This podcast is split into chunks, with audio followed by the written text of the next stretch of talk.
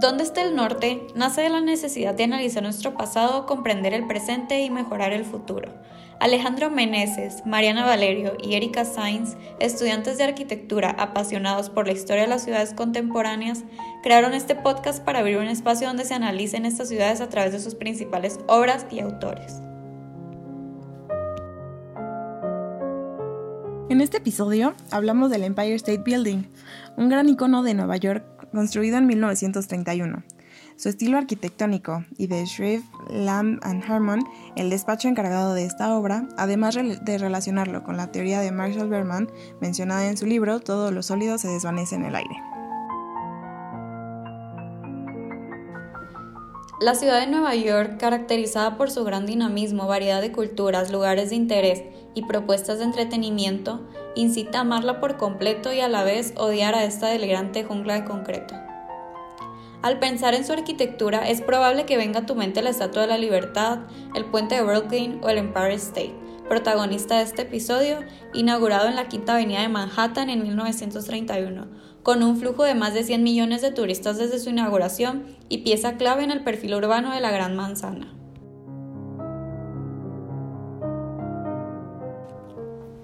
John Ruscott, fundador de General Motors, fue uno de los principales promotores de la construcción del Empire State Building. Según una anécdota, Ruscott había tomado un lápiz y le dijo al arquitecto Lamb, ¿qué tan alto puede ser para que no se vaya a caer? Premisa con la que se diseñó uno de los edificios más icónicos del mundo. El enfoque principal de Shrimp Lab en Harmon eran edificios de oficinas comerciales y su trabajo en esa área fue definido como de repuesto y funcional en 2010 por la Comisión para la Preservación de Monumentos Históricos de Nueva York. Empleaban estilos populares históricos de la década de 1920, caracterizada por el surgimiento de un nuevo concepto urbano, el rascacielos, el estilo de estas nuevas construcciones y del despacho arquitectónico era el Art Deco. Esta marcada tendencia arquitectónica nace en París en 1900 como un estilo decorativo de corte burgués creado por artistas franceses que se dedicaban a las artes decorativas. Se inspira en las corrientes del Art Nouveau y en el estilo racionalista de la escuela de la Bauhaus. Es un estilo que no teme volver a modelos del pasado y gracias a su lenguaje clasista e historicista también abraza el futuro y se fascina por la tecnología, la maquinaria y la velocidad.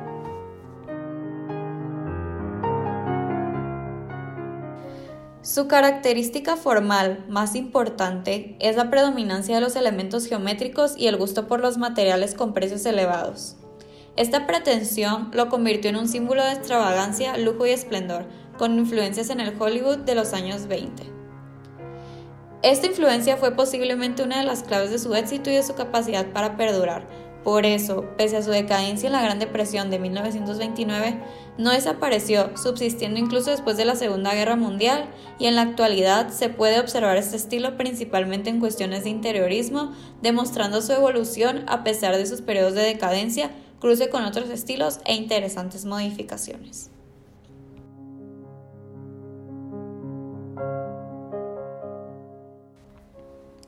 A lo largo de los años, los rascacielos marcaron un rito de iniciación para las ciudades de todo el mundo. Por un lado, era un perdurable anuncio para sus dueños y por otro, los rascacielos atendían al romanticismo de las masas, reflejando el poder económico y la rectitud de la era tecnológica moderna. El Empire State Building es prueba de ello, ya que juega un papel importante en la cultura popular, debido a las ventas de millones de fotografías, postales y pinturas a turistas de todo el mundo, además de sus apariciones cinematográficas y ser sede de grandes eventos. La icónica obra se construyó en plena crisis económica como una prueba de poder y esplendor. Al servir como sede para la clase empresarial alta de la nación, este rascacielos cumplía una variedad de funciones, entre las que se encontraba demostraciones competitivas de riqueza.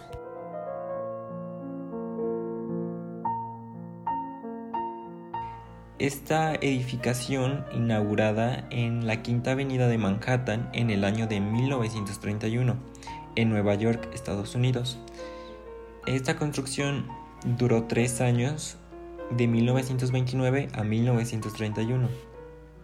William B. Astor en 1827 compró unos extensos campos como inversión y 30 años después su hijo construye una mansión en la esquina de la Quinta Avenida y la calle 33 donde William edificará el Waldorf Hotel, en 1893, a la que se le agrega el Astoria Hotel, creando el complejo Waldorf Astoria a fin del siglo.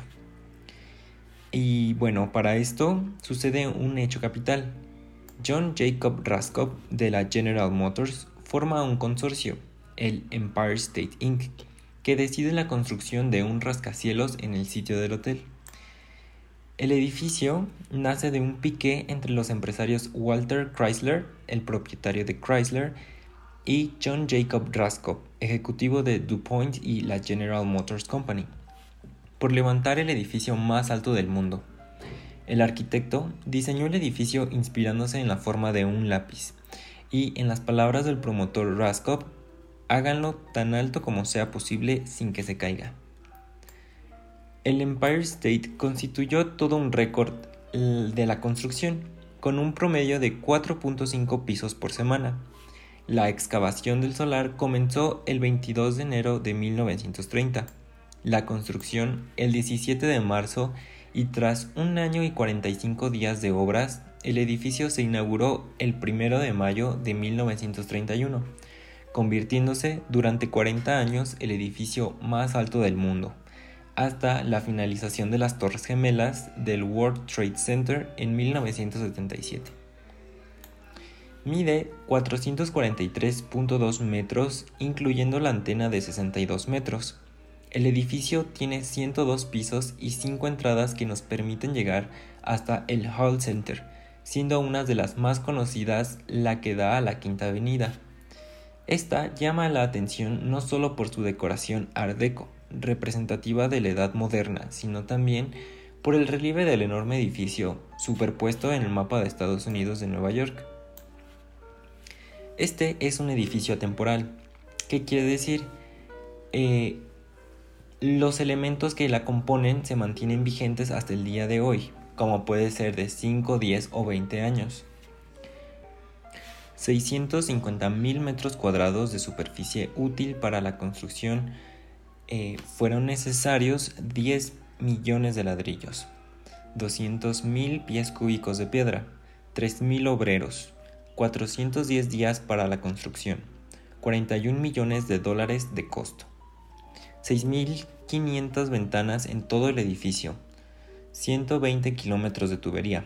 Se utilizaron 60.000 toneladas de acero para la, para la estructura, 40 millones de kilowatts hora de energía consumida y 2.000 kilómetros de cables telefónicos.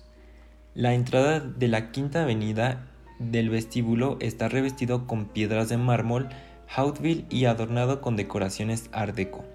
En la decoración exterior del edificio se utilizaron 930 metros cuadrados de mármol Rose famosa y estrellante y 27.900 metros cuadrados de mármol Houtville Rocheron para los vestíbulos de los ascensores y los corredores en las plantas de oficinas.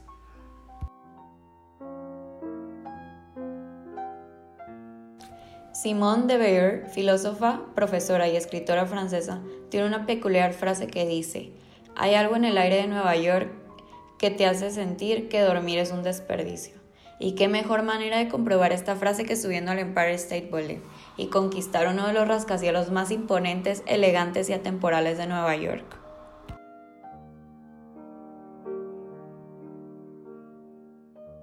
La teoría de la modernidad de Marshall Berman, que menciona en su libro Todos los sólidos se desvanecen en el aire, habla de la forma en la que percibimos y recibimos la producción de todo tipo de contenido, puede ser físico o social. Este contenido tiene la finalidad de facilitar la vida de los usuarios. Cambia de acuerdo a la época en la que se vive y a las tendencias que hay en el momento. Se basa en todo lo que se ha recopilado a lo largo de la historia. Un ejemplo de esto es la pauta que marcó la construcción del Empire State en Nueva York, siendo el edificio más alto y moderno de la época y fue, fue el más alto por 40 años. Es a partir de la construcción de este que se establece el nuevo modelo a seguir de acuerdo a la tendencia de la que hablamos. Esto gracias a la estructura que se utilizó, a la decoración y al tipo de materiales que empezaban a ser usados y se usaron en, en el Empire State. Y esto también va de la mano con lo que representa la ciudad de Nueva York frente al mundo, teniendo edificios como este y más tarde con las Torres Gemelas en el World Trade Center, este, todos estos edificios y más hitos de, de la ciudad en su conjunto representan a la modernidad de acuerdo a la época en la que fueron creadas. Simone de Beauvoir, filósofa, profesora y escritora francesa, tiene una peculiar frase que dice, hay algo en el aire de Nueva York que te hace sentir que dormir es un desperdicio. Y qué mejor manera de comprobar esta frase que subiendo al Empire State Building y conquistar uno de los rascacielos más imponentes, elegantes y atemporales de Nueva York.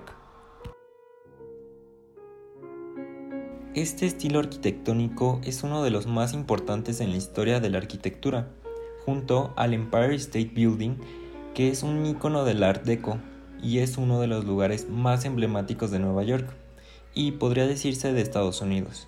Este edificio es un hito y un símbolo de la industria que tiene este país. Fue el primer edificio en el mundo en tener de más de 100 plantas con una estructura de acero que se considera una maravilla moderna. Y ahora por último quiero dar un dato curioso y es que es el edificio más fotografiado del mundo.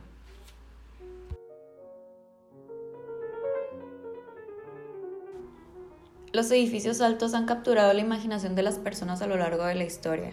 Prueba de ello son las pirámides en el antiguo Egipto. Sin embargo, no fue hasta el desarrollo del hierro y el acero como materiales estructurales en el siglo XIX que los rascacielos se convirtieron en una realidad. Este edificio con su figura lineal, austera y extravagantes detalles Art Deco es una gran obra que debes ver y vivir en algún momento de tu vida, ya que no por nada, a casi 100 años de su inauguración, se mantiene como uno de los mayores símbolos verticales de Estados Unidos y pieza clave en el panorama urbano neoyorquino y la belleza no solo está en su silueta.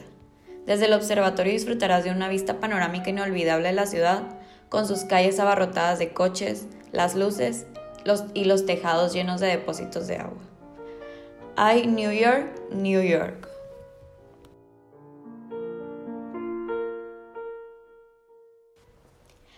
Amigos, amigas, hemos llegado al final de este episodio. Muchas gracias por acompañarnos. Nos divertimos mucho y esperamos que ustedes se diviertan igual. Queremos ser sus acompañantes durante muchos capítulos más y lograr que cada semana descubran algo nuevo y se pregunten, ¿dónde está el norte?